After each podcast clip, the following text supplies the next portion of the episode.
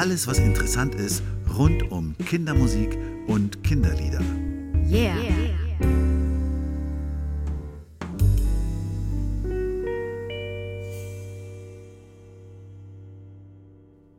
Hallo Lucia, Hallo Matthias. es ist wieder Podcast-Zeit. Endlich. Ja. Wird ja auch langsam mal wieder Zeit. Wie geht's dir denn? Ach, mir geht's ganz gut. Und wir sind ja heute hier zusammen mit Lukas. Hallo Lukas. Hallo, ich freue mich. Schön, dass du dabei bist. Wir kommen gleich auf dich zu sprechen. Aber zunächst lass uns nochmal die besondere Situation erklären, in der wir heute sind. Lucia.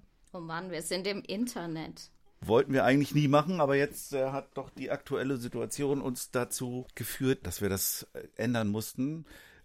Dadurch haben Hat wir auch, aber, aber, ja, hat aber ähm, auch was Positives, weil ich sitze weiterhin am Bodensee, du in Kiel und Hamburg haben wir auch noch dabei. Besser Genau. geht's doch nicht. Gibt es irgendwas zu unseren Reaktionen zu sagen, Lucia?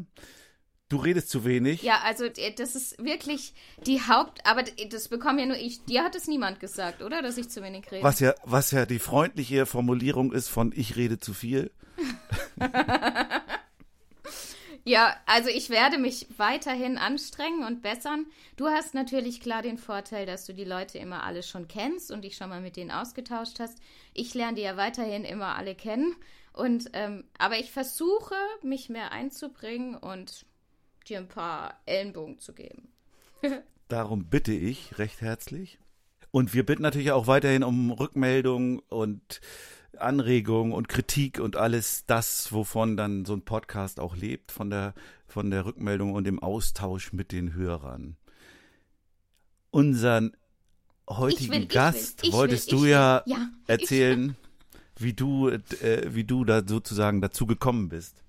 Ja, also, ähm, vielleicht wissen es einige, ich bin eigentlich Erzieherin, arbeite zwar nicht mehr in dem Beruf, aber ich komme dort her. Und ich kann mich noch so genau daran erinnern, als eines Tages ein Junge vor mir stand, der war, glaube ich, fast sechs Jahre alt, mit einer CD in der Hand und gesagt hat, schau mal, das hören wir zu Hause. Können wir das hier in der Kita auch mal anhören? Und es war eine Deine Freunde CD. Und ich fand so cool, dass ich, dass ich die CD dann gekauft habe für meinen Sohn. Der, weiß ich nicht, der war damals acht oder so und der hat es die ganze Zeit nur angehört und fand gerade Schokolade und sowas, fand er absolut cool. Und wir wären auch eigentlich zusammen auf ein Konzert gegangen, damals in Karlsruhe, aber leider bin ich krank geworden. Sonst hätte ich euch schon mal live erlebt und es ist total cool, dich jetzt hier im Podcast zu haben. Ja, ich freue mich auch. Vor allem, wenn es so eine schöne Herkunftsgeschichte gibt für mich.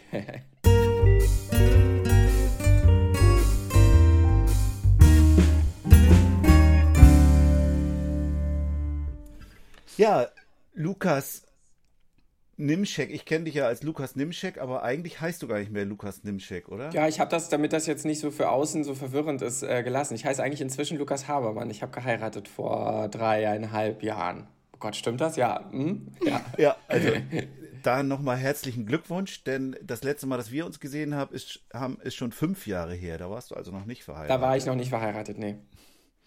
Ein Lied, das noch bei drei Promille zieht.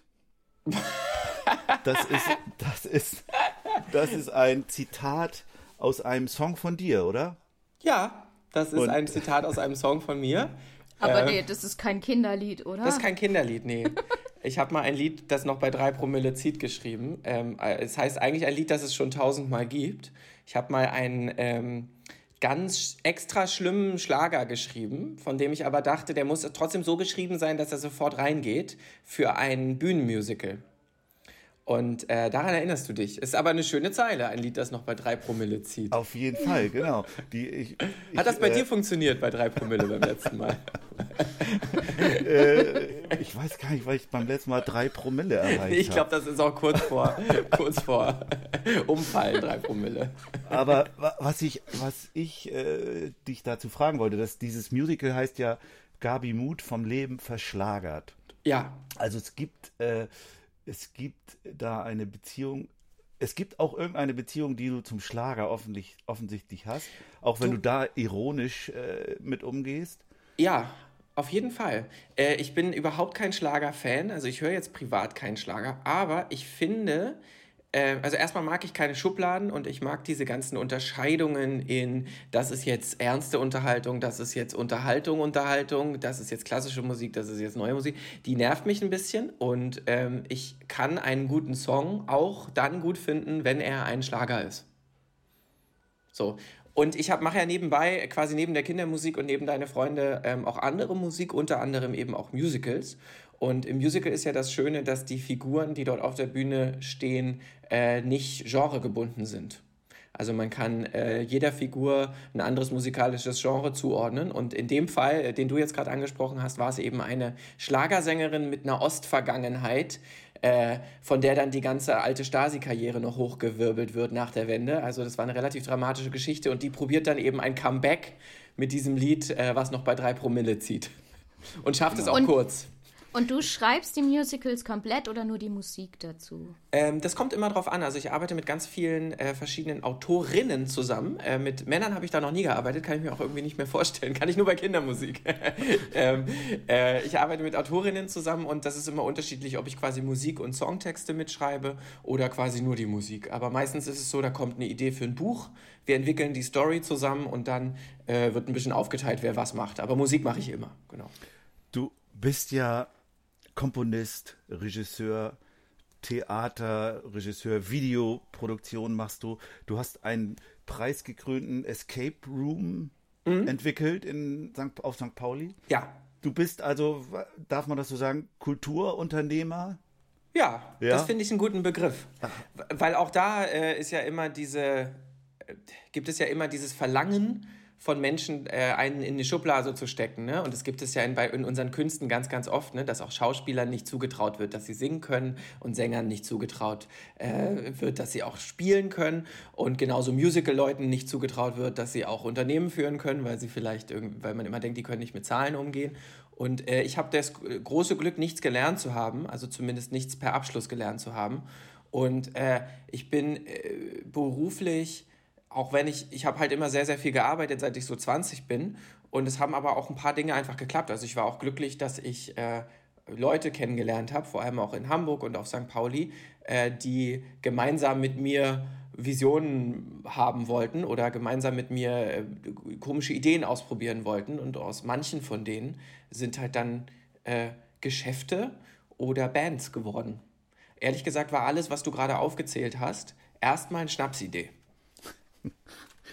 Das und es gab auch viele, ja, und es gab auch Schnapsideen, die nicht funktioniert haben, natürlich. Ähm, aber ich äh, habe mich schon immer für Unterhaltung interessiert, ich habe mich schon immer für Humor interessiert ähm, und ich habe mich schon immer dafür interessiert, was zu machen, was viele Leute gut finden.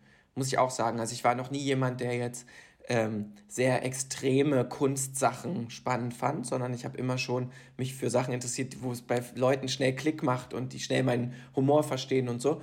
Und ähm, die, die, diese Sachen, die du gerade aufgezählt hast, unser Escape Game, also das sind so gestaltete Rätselräume, in die Leute für eine Stunde gehen und da ähm, Abenteuer erleben. Das sind auch so Sachen, die finden, können halt Omas und Kinder gut finden. Äh, und deswegen hat das, glaube ich, ganz gut in meinen Kosmos gepasst. Ja, super. Die, Aber ein bisschen Mut gehört auch dazu, wenn man, wenn man so Schnapsideen dann auch umsetzt und dann hattest du auch noch Glück, dass es funktioniert hat. Ja, ich muss auch sagen, dass ich mich äh, mehrfach in meinem Leben äh, an der Grenze zum gar kein Geld mehr haben und alles aufs Spiel gesetzt haben gesehen habe. Also ich ähm, habe zu dem Zeitpunkt, als wir das Escape Game aufgemacht haben, das war vor sechs Jahren, habe ich wirklich alles, was ich hatte, also an Geld, an Ersparnissen, an, habe noch Leute angepumpt, äh, da reingesteckt, weil ich dachte, das wird hier auf St. Pauli laufen. Äh, und ich habe das mit drei anderen zusammen gemacht. Die hatten alle, die waren schon länger in ihrer Karriere und hatten alle die Kohle. Und wir haben uns aber geeinigt, damit das nicht so eine komischen Unterschiede zwischen uns Machern gibt. Wir müssen alle das Gleiche da reinstecken. Und das war zum Beispiel zu dem Zeitpunkt alles, was ich hatte. Also so, das, das, das bin ich auch bereit zu tun. das, äh, du sagst, vor fünf Jahren war das ungefähr? Vor sechs Jahren. Vor sechs Jahren. Also, Ne, warte mal, was haben wir denn heute? Jetzt haben wir 2000, wir haben 2015 eröffnet, ja. ja. weil 2016 haben wir uns unterhalten und da sagtest du, weil wir jetzt gerade bei dieser Existenzfrage sind, das wäre das erste Jahr, wo ihr euch von deine Freunde ein schlechtes Gehalt zahlen könntet. Genau. Und du hast auch noch was gesagt, und das, da möchte ich noch ein bisschen genauer drauf eingehen. Mit CDs kann man eigentlich kein Geld verdienen. Mhm. Triff, trifft das auch noch zu, wenn man auf Platz 5 in den Charts einsteigt? Ähm, es ist besser, also auf jeden Fall besser geworden in den letzten Jahren, ähm, aber es ist immer noch so, dass wir äh, darauf angewiesen sind, Konzerte zu spielen. Also das, äh, man sieht das eigentlich sehr, sehr anschaulich daran, es gibt ja immer die sogenannten goldenen Schallplatten, die verliehen werden, wenn man so und so viele Alben verkauft hat. Und ähm, das ist ja immer weiter herabgesetzt worden. Es war in Deutschland mal eine Million, dann war es eine halbe Million, dann waren es 250.000. Aktuell ist eine goldene Schallplatte bei 100.000 verkauften Alben. Das ist gar nicht mehr so viel. Also das ist eine Kleinstadt, eine deutsche Kleinstadt, die dein Album gekauft hat. Ähm, das haben wir noch nicht geschafft. Also wir haben noch keine goldene Schallplatte äh, mit einem Album und da sind wir gerade. Also die sehr, sehr erfolgreichen Acts, sehr, sehr erfolgreich, verkaufen 100.000 Alben und das schaffen wir noch nicht ganz, aber wir gehören mit zu den Erfolgreichen jetzt, aber wir müssen spielen, um Geld zu verdienen. Das ist ganz klar. Also weil Spotify, Streaming, da kriegt der Künstler echt nicht viel von ab und da muss man, also ich, ich will Das jetzt ist kein ja auch so eine Sache, die sich jetzt äh, auch in den letzten fünf Jahren entwickelt hat. Ich habe nochmal nachgelesen, Danny Engel, der hat damals gesagt, naja, so langsam bekommt das Streaming ja immer mehr Bedeutung. Und das hat sich ja in den letzten fünf Jahren total gewandelt. Also mittlerweile habe ich ja das Gefühl, äh, macht man ja CDs nur noch, äh, um Werbung für sein, sein Streaming zu machen, so ungefähr. Ich Genau. habe ja noch gar keine CD. Du hast noch nicht mal eine CD. Ja, und es wird für dich auch die Frage, ob es überhaupt Sinn macht, eine zu machen. Eben, ja, ja. Also wir stellen uns die Frage auch jedes Mal, ähm, wenn wir ein neues Album machen, macht es noch Sinn, das als Album rauszubringen oder bringen wir jetzt einfach jeden Monat ein neues Lied raus? Ähm, aktuell ist es bei uns äh, noch so, dass die, ähm, unser Publikum sind ja Kinder und Eltern und dass Kinder sehr wohl noch CDs abspielen und dass es auch einen leichten Trend gibt dahin, dass man Kindern wieder einen kleinen CD-Spieler ins Zimmer stellt, einfach damit sie was haben, was sie selber bedienen können und jetzt nicht ein eigenes Handy oder so brauchen. Dann gibt es ja die Tonys, das sagt euch ja wahrscheinlich auch was. Das sind diese Boxen, Ja. wo man die Figuren draufstellt. Äh, das ist ja auch so ein bisschen so ein Trend in die Richtung, äh, dass Kinder selber auch Musik abspielen können. Und deswegen ist es bei uns mit den CDs noch zumindest nicht so stark stagnierend wie bei anderen Bands oder anderen Habt ihr einen Künstlern. Toni? Wir haben einen Tony. Man muss aber auch zu den Tonys sagen, ähm, oder auch zu diesem ganzen Markt, ist jetzt ein bisschen so ein Businessgespräch, aber ich mache mal die zwei Sätze dazu. Ja. Ähm, es ist ja letztendlich, sind ja drei, es hat ja die Musikindustrie in Deutschland und eigentlich auch weltweit dreimal den Wandel verschlafen schon. Also die sind fast verschlafener als die Corona-Politik der Bundesregierung gewesen. Die, die, äh, die, die haben einmal haben sie verschlafen, als Musik plötzlich im Internet zu kaufen war. Ne, als es diese Phase war, wo man für einen Euro pro Lied im Internet Musik kaufen konnte. Das haben sie verschlafen, das haben andere gemacht, nicht die großen Labels. Dann haben sie verschlafen, als plötzlich Streaming groß wurde. Da haben sie gesagt, naja, da kaufen wir uns so ein bisschen ein und so. Aber es hat kein großes Label geschafft, selber ein Streaming-Anbieter zu werden, was ja auf der Hand liegen würde, weil die haben ja alle Künstler unter Vertrag. Nein, die haben schlechte Verträge gemacht und äh, knapsen sich jetzt was ab und ganz wenig geht dann an den Künstler vom Streaming. Und dann haben sie im Kindermusikbereich auch die Tonys verschlafen. Das ist ein privates Unternehmen, von zwei äh, Leuten aus Süddeutschland, die das äh, selber erfunden haben. Eine Box, wo man Figuren draufstellt, wo Musik draufgeladen wird. Und die äh, ist so durch die Decke gegangen, alle Eltern kaufen das, alle wollen das, dass jetzt die Labels auch die Deals akzeptieren müssen, die die Tonys machen. Und da kriegt der Künstler ehrlich gesagt auch nicht viel von ab. Also ich will jetzt mich nicht beschweren, uns geht's wirklich gut, ne? weil wir viel live spielen äh, können normalerweise. Aber äh, über Tonträger müssen wir echt nicht reden. Das, ja. Ja, die, das ist ja auch die Frage, wie wirkt sich diese Art der Tonträgerherstellung auf die Musik aus? Also wenn du jetzt sagst, ne, wir überlegen uns, machen wir noch ein Album oder bringen wir jede, jede Woche oder jeden Monat oder was einen Song raus, das führt dann ja schon weg davon, überhaupt von diesem Albumgedanken.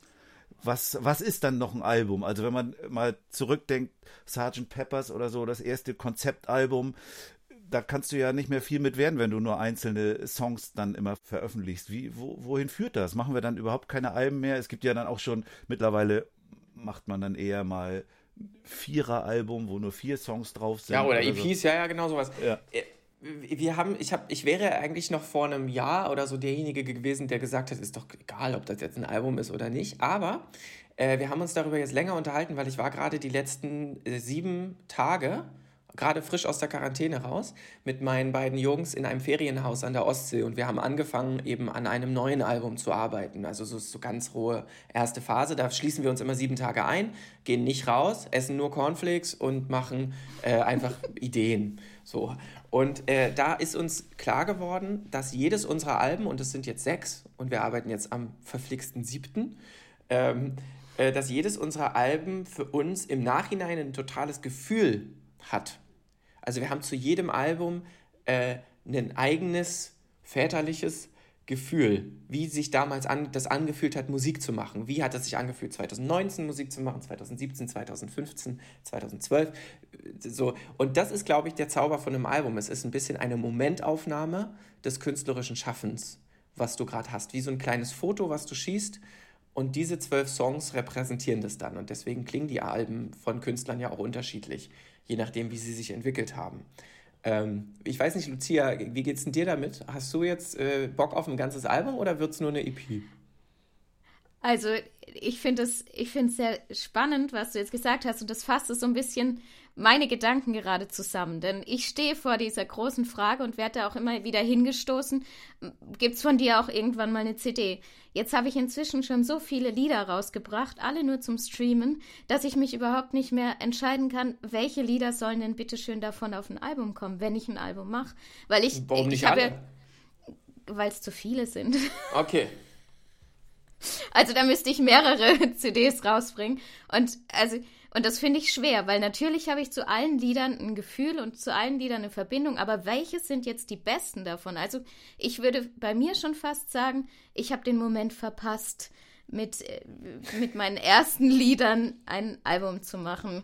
Und kann jetzt, äh, deswegen finde ich aber deinen Gedankengang so spannend, weil ich könnte jetzt sagen mit dem neuen Jahr, okay, jetzt konzentriere ich mich auf ein Album, auf eine CD und das ist diese Lebensphase von mir, die Ja, und oder das werde ich Thema. rausbringen. Also, Genau. man kann ja. Mach mal ein Album, ist ein gutes Gefühl.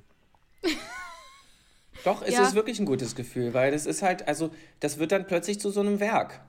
ja. Weil man fängt dann auch an, sich äh, Gedanken über, äh, über so eine Form, die über einzelne Lieder hinausgeht, zu machen. Also wir, man fängt dann an, oh, was wäre ein gutes Intro? Also wie will ich überhaupt Leute dazu kriegen, sich auf mich als Künstler oder als Band einzulassen? Also solche Formgedanken kommen dann schon. Wir machen ja auch immer noch auf unseren Alben so Songs, die überhaupt keine sind. So Quatschlieder einfach. Bei uns gibt es ja auf jedem Album noch so 30 Sekunden Lieder über irgendeinen Quatsch oder irgendwelche versteckten Tracks übers Pullern oder so. Also wir haben ja da wirklich Oder, pe oder pädagogische Tipps, ne? Auf diesem Helikopter war doch so ein, äh, so ein, äh, wie man am besten die Kinder zum Abholen Ja. bringt. Das Ja, ist, mit Autorität war die Antwort. ja, genau. Ja. Genau. Okay, ich werde ich es mir zu Herzen nehmen und ich glaube tatsächlich, dass wir damit auch schon eine sehr interessante Frage beantwortet haben, weil ich glaube, viele Künstler, die jetzt gerade im Entstehen sind, stellen sich diese Frage, CD oder nicht. Und ähm, deswegen finde ich das ganz spannend.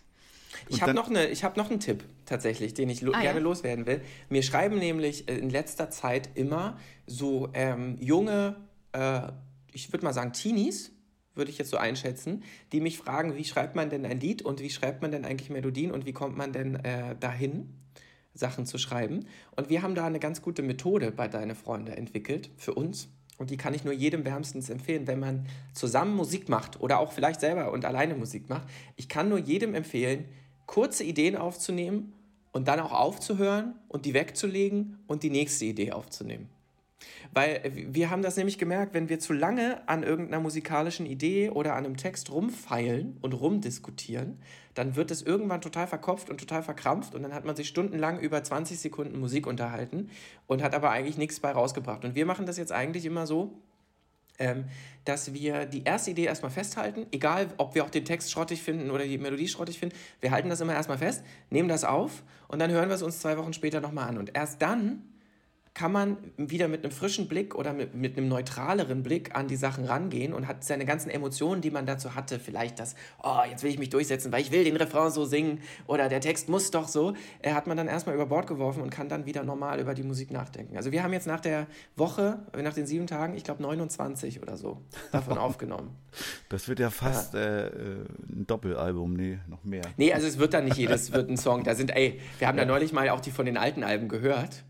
Äh, wir haben schon sehr gelacht drüber, also, weil da gibt es halt auch Ideen von Songs, die sehr bekannt geworden sind. Also die erste Idee von Du bist aber groß geworden und deine Mutter und so, die gibt es noch, sind so 30 Sekunden und die sind schlimm.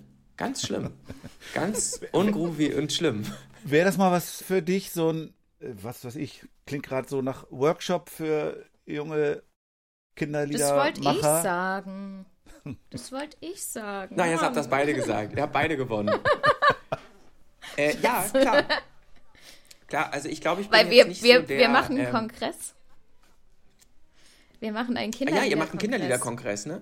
Ja, Na, ich glaube, ich bin jetzt nicht so 23. der, der Top-Pädagoge, aber ich glaube, wenn Leute sich egal. für das Thema grundsätzlich interessieren, kann ich sehr gut vermitteln. Ich bin, glaub nicht so, ich auch, super, ja. Und ich es bin nicht geht- so super geduldig, muss ich dazu sagen. kann man ja Aber du ehrlich würdest da mit ganz vielen, kreat ganz vielen kreativen Menschen zusammenkommen, die alle in diesem Bereich arbeiten, Lieder schreiben. Und ich glaube, wir waren auch schon mal auf, auf dem Kinderliederkongress. Kann das sein? Nee. Oh, da, da weiß ich gar nicht. Äh, Dann, da würde ich ja behaupten, nicht. Bei Musik in der Kita wart ihr. ah, ja, Ja, da genau. haben wir vor, vor Erziehern gespielt. Das war witzig. Genau, nee, äh, Kinderliederkongress ist mehr, mehr was für die, für die Szene sozusagen. Also da kommen eher die Kollegen und Kolleginnen. Den gab es bisher erst viermal. Und das letzte Mal ist jetzt schon fast zehn Jahre her. Also wenn wir den 2023 dann machen, wird er zehn Jahre her sein. Und also ich habe da zum Beispiel zum ersten Mal äh, Rolf Zukowski beim ersten Mal 98 erlebt. Und das, der hat sich einfach erstmal hingesetzt und hat sich ganz cool mit uns unterhalten. Und das hat schon gereicht an, in seinem Workshop sozusagen. Aber du Ja, hast ist ja ja. cool. Ja, ist ja auch, genau. Ja, also sag Bescheid, wenn der wieder ist. Ja, das machen wir auf jeden Fall. Machen da wir, kommen wir drauf machen wir. zurück, oder? Ich glaube, Matthias, wir müssen langsam eine Überleitung machen, oder? Zu, zu unserem Ja. nächsten Punkt. Mach mal die Überleitung. Wir kommen zu deinem Lieblingsthema, zu den Lebensliedern, zu den Li- Liedern, die dein Leben geprägt haben, Lukas. Und der Matthias liebt diesen Bereich. Ich habe ich jetzt nicht zu lange Ja, Kopf verschwendet dran, aber das war jetzt sehr, sehr spontan, ne? Ja, das finde ich, äh, Ja, finde ich super. Ich meine, die ist meisten, die meisten haben die große Schwierigkeit, sich dann einzuschränken. Und ich glaube, dann ist es am besten, wenn man sie einfach so runterschreibt.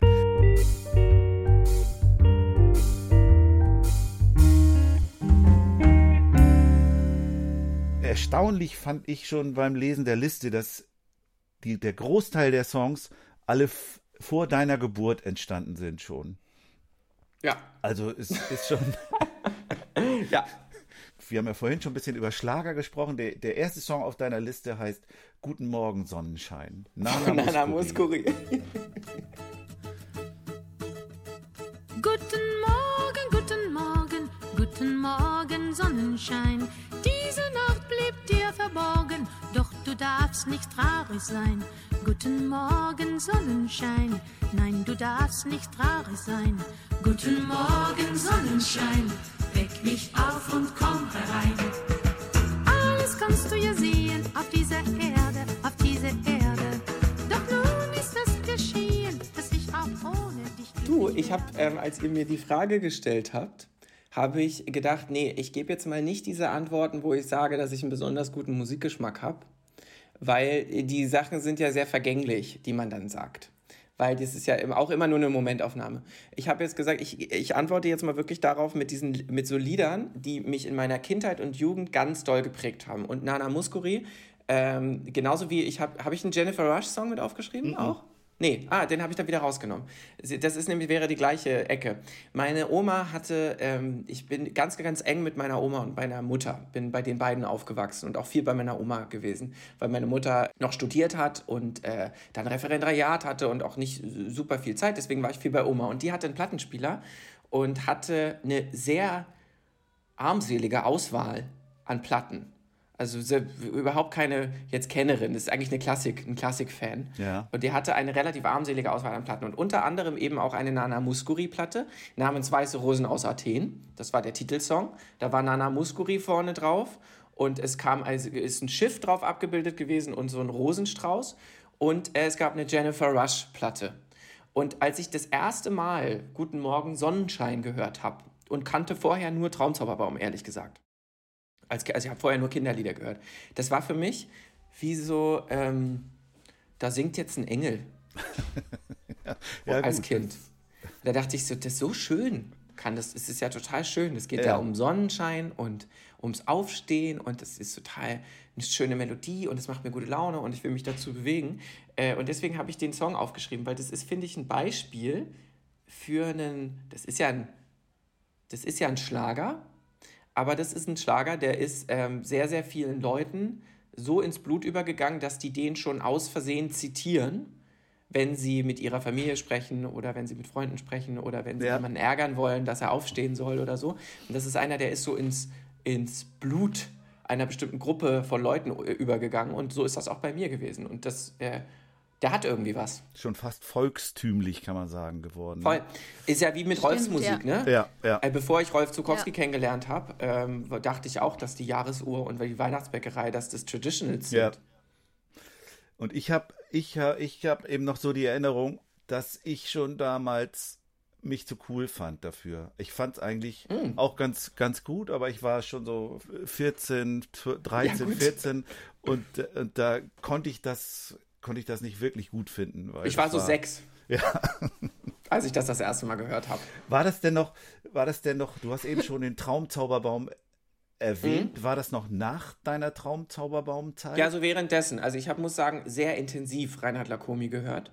Ähm, meine ganze Familie kommt ja aus, äh, ursprünglich aus Chemnitz und äh, Leipzig.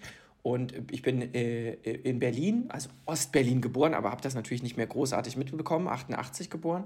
Äh, und deswegen bin ich statt mit Rolf eher mit Reinhard Lacomi als Kinderliedermacher äh, aufgewachsen und mit Angelika Mann und so und habe diese Sachen gehört, auch diese ganzen alten DEFA-Märchenfilme geguckt und äh, die, die, die DDR hat ja auch ganz, ganz tolle Kinderhörspiele gemacht und das war so ein bisschen meine, äh, meine Welt und das, für mich ist äh, Traumzauberbaum und Reinhard Lacomi wirklich eine unerreicht gute Kindermusik. Du hast ja das Bächlein ausgewählt.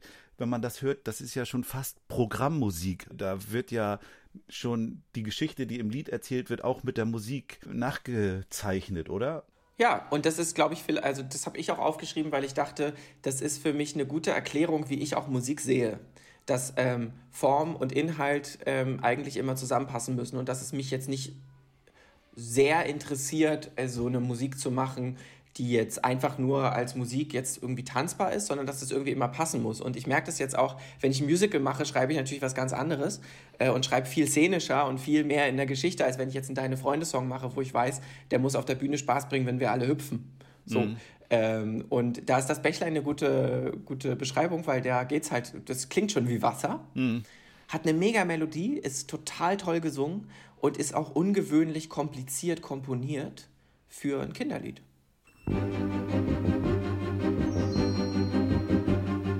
Fließt ein Bächlein flink und helle, murmelt noch den Spruch der Quelle. Schnelle, schnelle, ohne Ruhe, fließt dem großen Flusse zu. Auf dem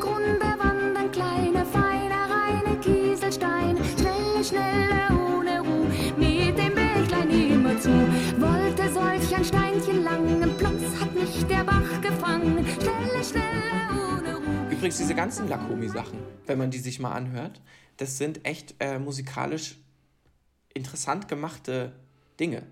Da kam danach viel Schlimmeres noch. Du hast ja schon beschrieben, wie das auch in deinem Schaffen heute äh, noch eine Auswirkung hat. Diese Art Kinderlieder zu schreiben, würdest du sagen, davon habt ihr auch was bei Deine Freunde? Würde ich mir, glaube ich, nicht zutrauen, das zu sagen. Ähm, aber würde ich hoffen. Also man muss ja bei Deine Freunde äh, sagen, dass ich bin ja nur ein Drittel von Deine Freunde und Deine Freunde wäre wahrscheinlich ein sehr viel weicheres und melodiöseres Projekt, wenn es nur mein Projekt wäre. Äh, aber vielleicht auch nicht ein so erfolgreiches Projekt. So, weil ich bin äh, von uns dreien schon der, der eher von der Melodie und von der Harmonie kommt. Und die beiden äh, anderen, also Flo und Pauli, kommen halt klassisch vom Hip-Hop und vom Rap und kommen auch eher von so harten Beats. Und ich musste quasi Rap äh, und Hip-Hop erstmal kennenlernen. Durch deine Ja. Freunde. Ich kannte das Genre vorher überhaupt nicht. Also ich mochte manche Rap-Songs so, aber mehr war da bei mir auch nicht. Ich war gar kein Fan und bin auch bis heute überhaupt kein Rap-Hörer. Und ist Genau. nach wie vor so, dass die engelsgleichen Refrains immer von dir gesungen werden? Genau, also es ist immer noch so, dass ich habe halt quasi die, die äh, Melodien mitgebracht und habe das, glaube ich, auch dadurch natürlich unsere eigene musikalische Farbe mit definiert, weil das ist ja auch bei uns was Besonderes, dass einer singt und äh, einer rappt und einer quasi die Beats produziert äh, und dadurch ist, ist ja bei uns auch immer schon eine Form vorgegeben. Also die ist jetzt nicht immer gleich, ich singe ja auch mal eine Strophe oder mal eine Bridge oder so, aber wir wissen eigentlich, dass wir in 90% aller Lieder beide zu hören sind. Und textet ihr dann auch zu, zusammen? Also wenn du sagst, du singst und ähm, dann schreibst du deinen Text dann selber oder Ich mache immer ähm, schlimme Schimmeltexte. Also ich äh, mache immer entweder na na na oder quasi einfach den Zustand, in dem ich mich gerade befinde. Ich stehe hier im Studio und singe für euch was ein. So ist das ein bisschen. Und dann gebe ich das Flo, damit er drüber textet. Und wir machen das meistens so, dass wir uns auf ein Thema einigen. Äh, und es gibt meistens schon eine Zeile, die wir gut finden. Also so irgendwas, wir, wir wissen dann schon, okay, im nächsten Song geht es jetzt um einen unangekündigten Mathe-Test, meinetwegen. Und äh, dann wissen wir schon, okay, das ist so das Thema und daran baue ich dann musikalisch was weiter und er textet es aber. Also die Texte sind zu sehr großen Teilen von Flo. macht ja auch Sinn, weil man ja wenn, wenn man wenn man Melodie, also ich komme auch eher aus der Melodie und ich, ich schreibe viel blumiger. Also jemand, der rappt, der, der kann ja viel mehr auf den Punkt kommen. Während wenn man äh, die Melodie lebt, dann, dann ist es sehr blumig, sehr äh, lebendig, sehr farbenfroh und meistens nicht so auf den Punkt. Ja, ich habe mit meiner Texterin äh, fürs Musical, die, damit die nicht so abgelenkt ist von dem, was ich vorgebe, weil selbst wenn man manchmal als, als Schimmeltext, also als Platzhaltertext, ne, bevor ein Text kommt, äh, wenn man da sowas singt wie, ich stehe jetzt hier und singe was für dich, selbst dann gibt es manchmal schon so einen Modus vor oder eine Richtung. Und deswegen texte ich da immer auf einem Wort. Ja, ja. Das ist immer das Aha. gleiche Wort. Ich mache, es, es- ich kann das jetzt nicht sagen, das Wort, weil das ist ein nicht jugendfreies Wort.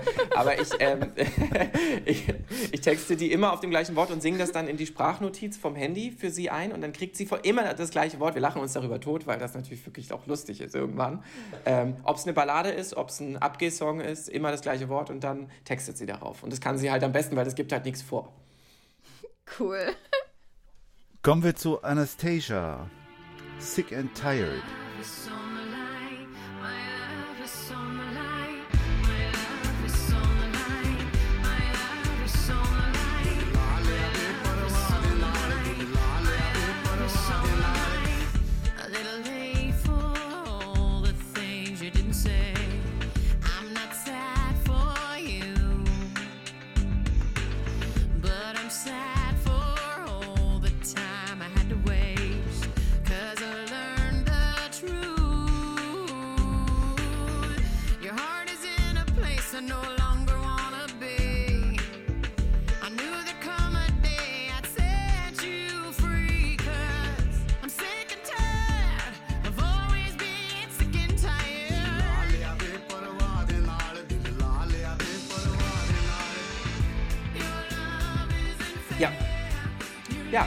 Das war mein erster äh, Bühnenauftritt. Oh, Aha. Ich habe mit 15, 16 angefangen, in der Schule Schulkonzerte zu organisieren. Also wir haben in der Schule eine Big Band gehabt, äh, in der ich äh, auch äh, Teil war, also gesungen habe. Und ähm, dann gab es mehrere Leute, die so Musik gemacht haben. Einer hat Saxophon gespielt, äh, die, ein paar Mädels haben zusammen eine Band gegründet. Und ich hatte eine sehr, sehr gute Freundin, mit der ich äh, auch immer noch gut befreundet bin, die noch in Berlin wohnt, die Lina. Und wir haben dann angefangen, so ein Pop-Duo zu sein und haben dann immer so Songs, die wir gut finden, haben wir gecovert. Ich saß am Klavier, sie hat gesungen und manchmal haben wir zweistimmig gesungen. Und Sick and Tired von Anastasia, deswegen habe ich da so einen zeitgeistlichen Song genommen. Ähm, das war unser erster, der erste Song, den wir da live performt haben. Da gibt es auch noch eine Aufnahme von, Wow. wie, wir das, wie wir das mit 15 machen. Die wird uns jedes Jahr an Weihnachten vorgespielt, weil wir, ähm, ich äh, quasi bin noch wirklich eng auch mit meinen Freunden aus der, aus der Schulzeit und äh, mein Mann war auch mit mir auf der Schule. Also wir haben uns quasi schon in der, äh, zu Schulzeiten kennengelernt Ja. und, wo, und unsere ganzen Elternhäuser sind halt so einen Kilometer voneinander entfernt. Und da kommt dann auch immer die Freundin zu meinen Schwiegereltern, wo dann auch mein Mann ist und meine Eltern wahrscheinlich auch. Die kommt dann immer und dann wird dieses Lied gerne an Weihnachten nochmal, wie wir das mit 15 singen, schrecklich singen auch. ähm, das äh, wird dann gerne nochmal vorgespielt. Deswegen ähm, Sick and Tired. Das könntest du uns auch mal vorspielen. Die ist dann in diesem Zusammenhang, wenn du Big Band sagst, äh, auch das Spinning Wheel zu dir gekommen? Oder? Ja.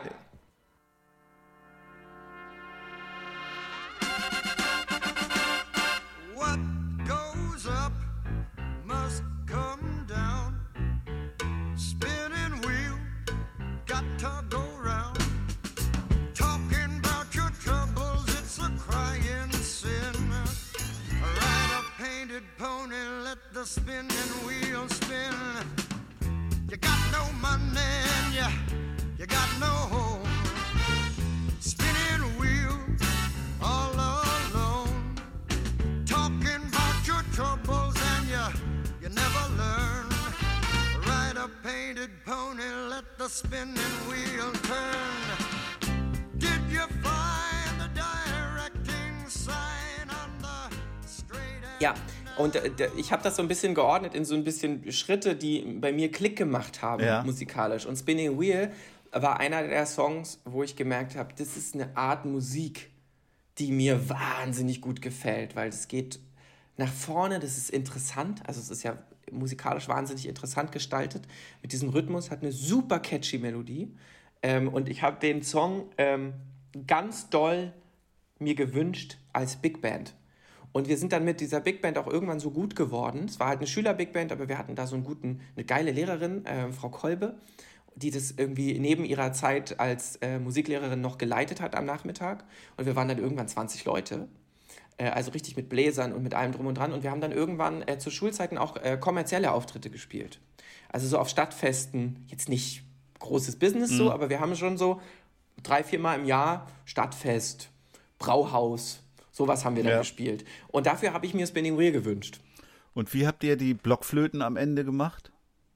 Die äh, sind äh, mit, äh, ich glaube, Klarinette gemacht worden. Diese schiefen, meinst du? Ja, da ist, ist- doch am Ende dieses Oh du lieber Augustin, damit Ach so, ja. klingt das Ich glaub- doch aus. Nee, ich glaube, das war ein Arrangement, das das nicht hatte. Ach so. Ehrlich gesagt. Ich glaube, also es war ein bisschen auch auf Schülerniveau eingedampft, natürlich alles. Ich, ich wollte nur fragen, ob daraus dann nachher noch die Rache der Block, Blockflöte entstanden ist. Nee, Block, also da musste ich mich rächen an der Blockflöte. ähm, die, die war ja das erste, die ist ja immer so das erste Einsteigerinstrument für äh, Schüler und ich musste auch eine lange, lange Zeit Blockflöte spielen und hab's gehasst. Blockflöte spielen habe ich gehasst früher und ich kann es aber komischerweise noch ein bisschen. Also ich hab's geliebt. Ich hab, wir haben, äh, zu meiner Zeit war das so 30, 30 Schüler in der Grundschulklasse und alle, alle mussten spielen und das war richtig, das war teilweise körperliche Qual, ne, weil, ne, von 30 Für den Grundsch- Lehrer vor allem. Und aber ich habe dann nachher sogar noch, als man dann irgendwie zur Blockflöten AG einmal durch die halbe Stadt fahren musste, habe ich das noch weitergemacht und ha hat mir irgendwie, ich bin irgendwie noch ein bisschen dankbar, weil sie hat mir äh, den Zugang zur, zum Musikmachen eröffnet. Aber das ist doch lustig, Und ne, ich- dass das. Ja, sorry. Und ich habe total den Spaß dran, jetzt bei Aufnahmen Blockflöte zu spielen. Weil ich ich finde es so lustig, dann da so reinzutröten. Ich finde, es Damit geht halt vor allem nicht weg, ne? Dass man das kann. Genau. Ich war Okay, auch aber- die Finger, die saugen sich da an die Löcher Ja. an und man ist so, ach so, ja, stimmt, so ging das. Ich glaube auch tatsächlich, also ähm, mein Hauptinstrument, das ich gelernt habe, ist Querflöte. Und ich habe jahrelang zwischendrin überhaupt nicht gespielt. Aber wenn ich die Querflöte ansetze, das kann ich immer noch. Das ist wie Fahrradfahren, das ist wie, also das kann man einfach. Und irgendwann habe ich mir dann, äh, Anfang der 20er, da, da habe ich dann überlegt, okay, wenn ich beruflich so überhaupt nichts auf die Reihe kriege, dann kann ich immer noch Querflöte unterrichten, weil das verlerne ich nie. Aber ich musste, ich musste äh, irgendwann dann auch mal vertretungsweise Blockflötenkurse geben. Das, da, da kann ich die Rache gut verstehen. Also das fand ich ganz schwer erträglich. Ja, also es ist ja sowieso bei Musik lernen ist ja was anderes als Musik machen am Ende. Vor allem für die Lehrenden. Ähm, das muss man auch, also ich habe Hochachtung vor allen Leuten, die anderen Leuten was beibringen. Ja, ist eine Herausforderung. Ja, mein lieber Bandkollege Flo war ja bis vor gar nicht allzu langer Zeit noch im Kindergarten beschäftigt.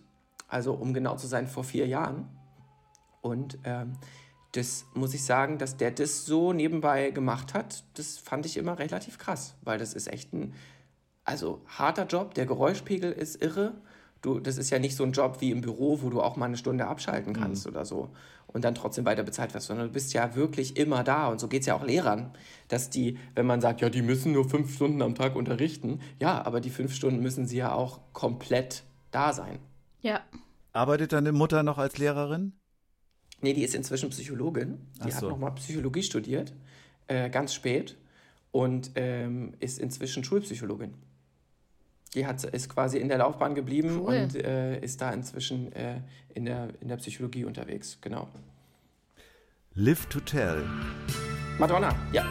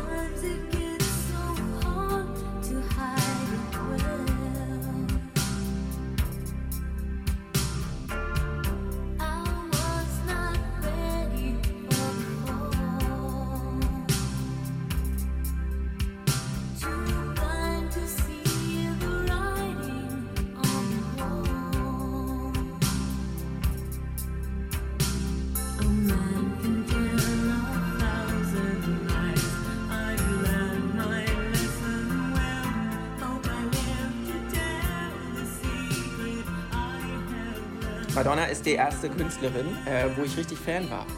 Weil es gibt ja doch irgendwann äh, in, im Leben einen Punkt, wo man merkt, dass, die, dass es einem nicht mehr egal ist, von wem die Musik kommt. Weil vorher war es mir relativ egal, da fand ich nur Lieder gut. Ich habe auch so alte Rock'n'Roll-CDs gehört oder irgendwelche Soul-Sachen und fand dann einfach die Lieder gut, habe mich aber nicht für das dahinter interessiert. Und komischerweise ist eigentlich auch überhaupt nicht mehr richtig so meine Generation. Ich meine, die war ja eigentlich eine 80er-Ikone. Äh, habe ich dann in den 90ern die alten Platten und eben auch die neuen Platten äh, von Madonna entdeckt und war dann richtiger Fan, sodass ich auch auf Konzerte gegangen bin. So, also deswegen habe ich das aufgeschrieben und Live to Tell ist, äh, finde ich, der beste Song, den sie gemacht hat. Okay, das erklärt auch, dass dieser Song eigentlich wieder erschienen ist, bevor du das Licht der Welt erblickt hast. Genau, eigentlich war ich in der Phase, wo Madonna sowas wie Music und sowas rausgebracht hat. Da Ja. war ich so richtig Fan und habe das halt auch so richtig live mitverfolgt. Habe dann aber auch, weil ich so ein großer Fan war, die alten Sachen äh, mir angehört. Und äh, da kam dann Live to Tell als Hauptsong für mich raus. Ja, ist so. Ich, äh, genau.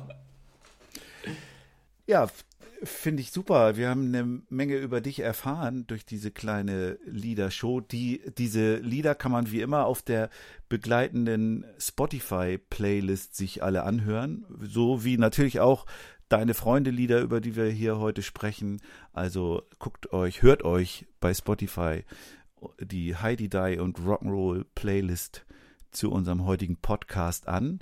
Ist auch Und- interessant, dass ich da nur Frauenlieder außer Reinhard Lacomi aufgeschrieben habe und selbst das ist von einer Frau gesungen. Von Veronika Fischer, genau. Richtig. Guck mal, ich habe nur Frauenstimmen aufgeschrieben. Das habe ich heute auch selber analysiert, heute früh noch.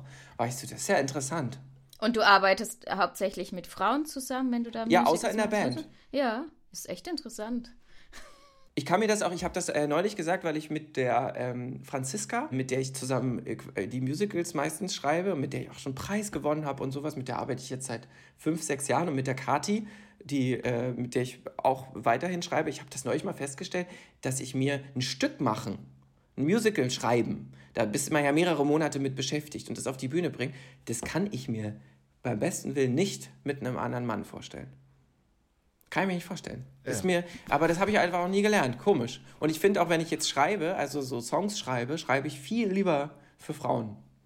Für Frauen. Also natürlich Für Frauen, ja. Also wenn ich jetzt, genau. Interessant. Auch in den, auch wenn wir jetzt Musicals schreiben oder so, wir achten immer darauf, dass es eigentlich, wenn möglich, Frauenrollen sind. Weil, muss man auch sagen, kurz, das ist mir auch ein großes Anliegen. Es gibt im, äh, im Film, genauso wie im Musical und im Theater, äh, richtig wenig Roll tolle Rollen für Frauen. Die sind meistens irgendeine blöde Prinzessin, die die ganze Zeit nur sich nach dem Mann sehnt oder die ganze Zeit nur irgendeinem Typen hinterherläuft.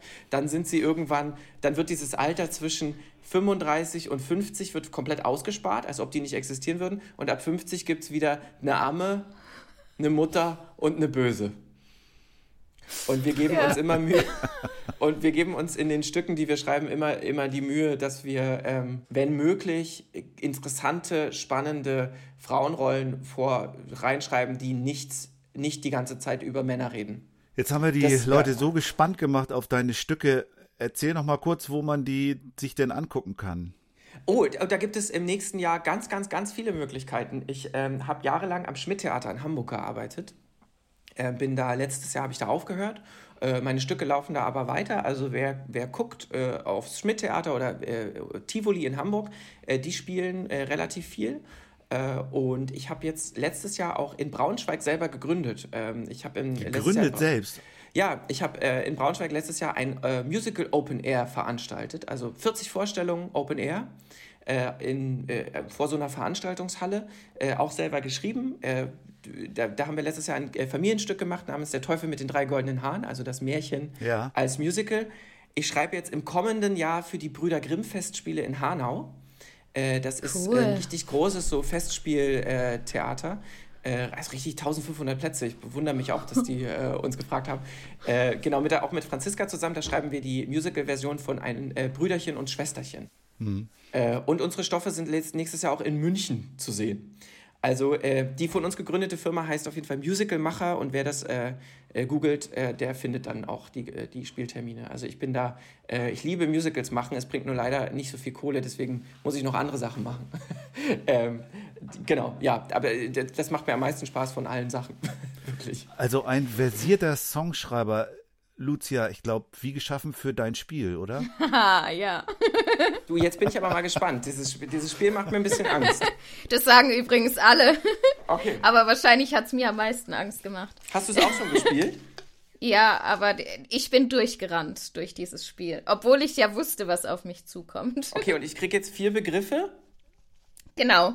Also wir müssen ja ein bisschen improvisieren, weil wir online sind. Normalerweise dürftest du die dir jetzt aus dem Beutel ziehen. Mhm. Es sind verschiedene Farben drin und da stehen Begriffe drauf. Ja. Und ich würde dich bitten, einfach Farben zu sagen, und zwar vier Stück, und ich ziehe dir dann die Zettel raus. Okay, okay, Farben, äh, irgendwelche Farben oder was? Ah ja, okay. Ich zeig dir mal. Und Ja. wenn, wenn du einen Begriff partout nicht willst, darfst du auch noch einen nachziehen lassen.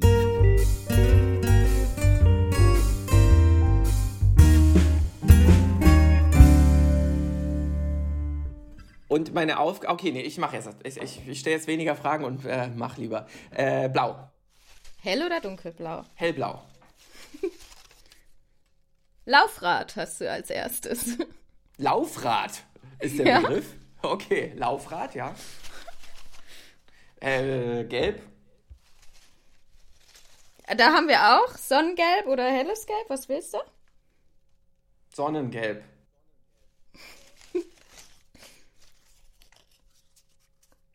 Hase.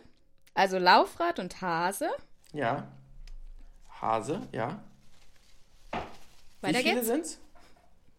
Warte Vier mal ich, muss mal, ich muss hier mal kurz das Zimmer wechseln. Moment. Ich kann mich hier sonst nicht konzentrieren. Moment. Kleinen Moment, weil hier wird gerade geraschelt und gemacht neben mir. Ich muss mich mal hier kurz in ein anderes Zimmer verziehen. Äh, so. Wir sind nämlich alle im Homeoffice bei uns. Laufrad Hase. Grün. Da habe ich nur hellgrün im Angebot. Na, das, das mache ich weg, weil ich das nicht gut finde. Wohnung.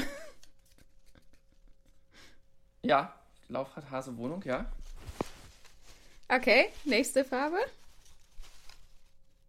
Äh, rosa.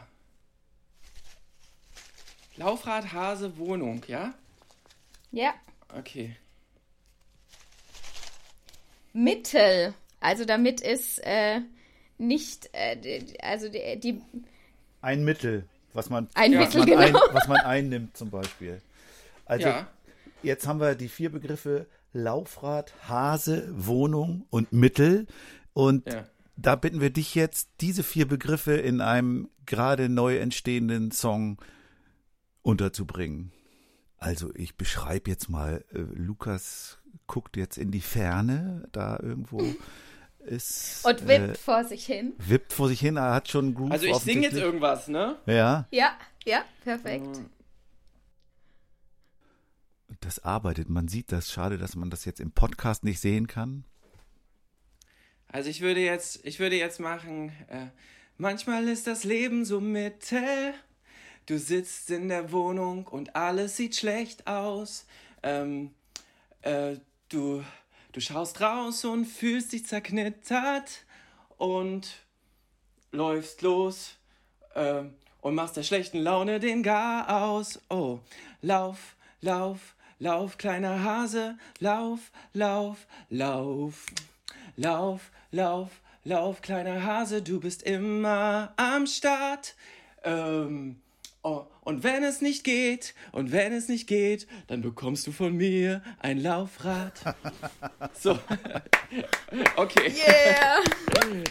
Schlechthin improvisiert, Nein, aber da war cool. irgend- irgendwas war da. Ja, super. Ja, perfekt. Großartig. Vielen Dank für Da war alles drin. Danke. Alles war drin. Ja, und ey, das ist gar nicht so leicht. Euer Äh, äh. Spiel. Wie haben denn die anderen darauf reagiert? Waren die da, waren da alle so ganz, äh, boah, hier, easy, mach ich. nein, nein, nein. Das Nee, war immer der, immer der Horror für überhaupt alle. Okay, und und äh, manche haben es so gemacht wie du aus dem, aus dem, aus dem Stegreif improvisiert. Andere haben sich ans Klavier gesetzt oder die Gitarre genommen. Wir haben schon alles Mögliche gehabt. Gut. Ich hätte, also, oh, Klavier hätte ich auch machen können. Aber gut. Jetzt ist, jetzt ist raus. Jetzt Ja. ist der Hit geschrieben. Ja, ja. Kannst du rausbringen, dann kannst du Das noch ein Klavier dazu Ja. machen. Nummer, Nummer 30 für euer Brainstorming da. ja. Ja, und jetzt kommen wir dann schon zu unserem beliebten Heidi Die und Rock'n'Roll Fragebogen.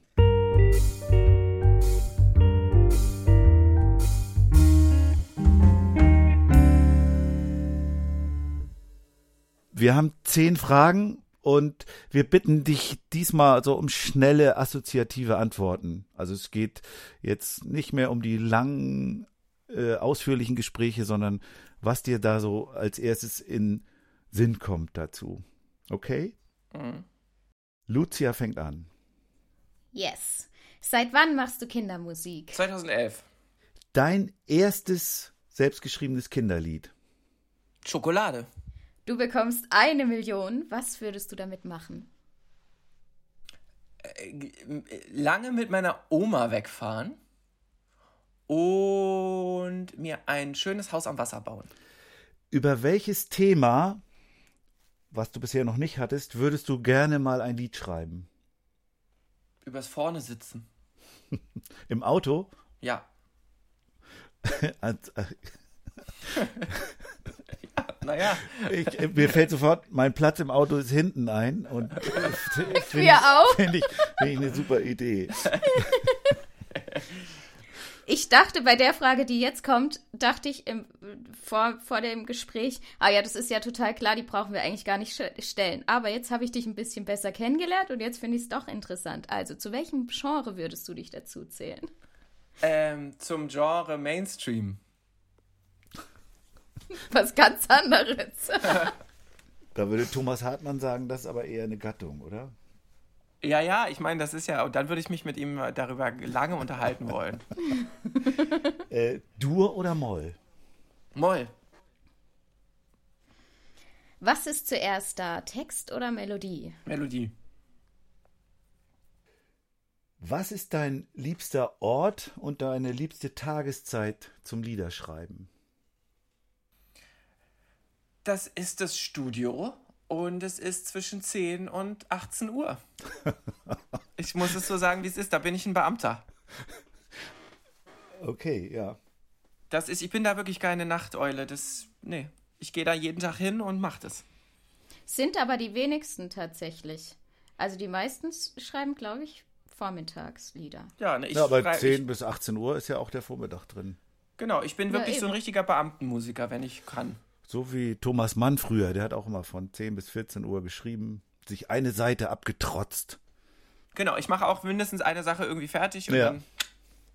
Ja. Okay, die Halle ist voll. Ihr wollt ein Konzert spielen und der Strom fällt aus. Was machst du?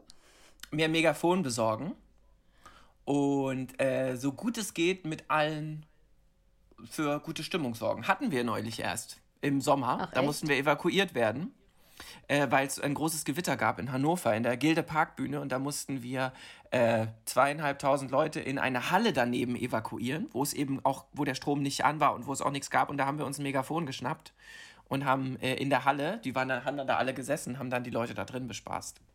Mit, also mit, Cool. mit einem Megafon oder mit drei? Ein Megafon, ja, ja. Es gab nur ein Megafon von dem Security-Mann. Äh, und das haben wir uns dann geteilt und haben mit den Laolas gemacht und die hin und her rufen lassen und so. Das war lustig. Ja, Cool. ich, ich, ich musste auch mal in ein Megafon singen, als der, als das, als der Strom ausgefallen ist. Wir konnten Aber- dann noch weitermachen, muss ich sagen. Ach so, ging dann Aber es war eine Stunde Pause dadurch. Ja. und ihr habt aber die Leute bei Laune gehalten. Ja, das war super. Und es war halt auch, halt auch wirklich sehr, sehr gut geklappt. Also erstaunlich gut. Ja, unsere letzte Frage, und das hast du ja auch schon in vielen Runden jetzt eigentlich beantwortet, aber die interessiert natürlich uns. Kann man davon leben? Ja, inzwischen schon. Freue ich mich auch sehr drüber. Ja, lieber Lukas, ich fand das toll. Ich, mir hat es viel Spaß gemacht mit dir. Ich freue mich, ich freue mich, dass du dich da auch so schnell und un unkompliziert drauf eingelassen hast. Und, Na klar, äh, wenn es um mich geht, immer. Und, und ja, und dann hoffen wir, dass wir dich äh, vielleicht als Mitstreiter bei einem Workshop oder wie auch immer beim Kongress im Oktober 23 wird ja in Hamburg sein. Insofern ist es für dich nicht Oh, ganz, das ist ja passend. nicht ganz so weit, äh, dass wir dich da äh, begrüßen können als in irgendeiner Form Workshop anbietenden. Ja, kann ich mir gut vorstellen. Sehr cool. Super. Ich nehme aus, als Feedback aus dieser Sendung mit raus, dass man auf jeden Fall Mut haben soll und sich trauen soll, sein Ding zu machen, weil das war so, das war für mich die Kernmessage aus deinem Gespräch. Das, ähm, Aus deinem Leben fast, oder? ja, Also wenn du gesagt hast, du warst äh, an Existenzminimum und hast dann immer was riskiert. Und äh, wie war das noch? Ohne jemals irgendwas Richtiges gelernt zu haben? Ja, aber hat sich einfach nicht ergeben, ne? Also es war keine bewusste Entscheidung. Es hat sich einfach nicht ergeben.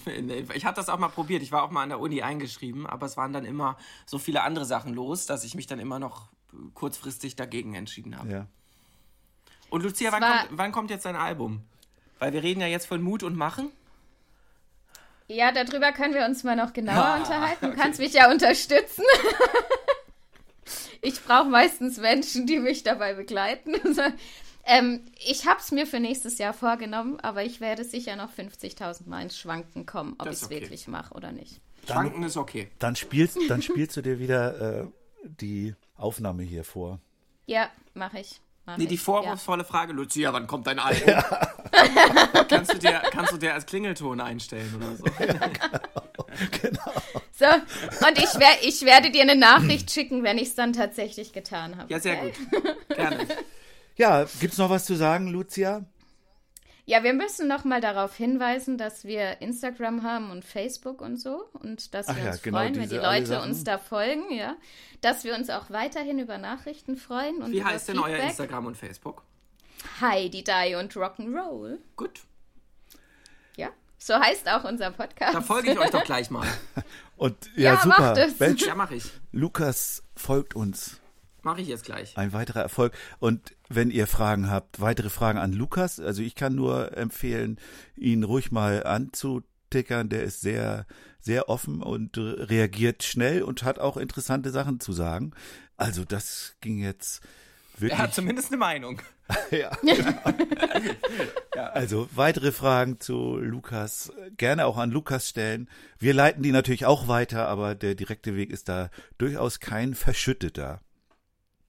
Stimmt, man muss ja. sich nicht durch 28 Vorbüros und Sekretärinnen und Manager Nein. wühlen. Das geht wirklich unproblematisch. Das stimmt. Findet man auch alles online. Ja. Ah, das ist gut zu wissen. Ja. Gut. Super, Gut, dann, dann- machen wir jetzt, sagen wir jetzt Tschüss. Ja, Tschüss. tschüss. Hab mich sehr gefreut.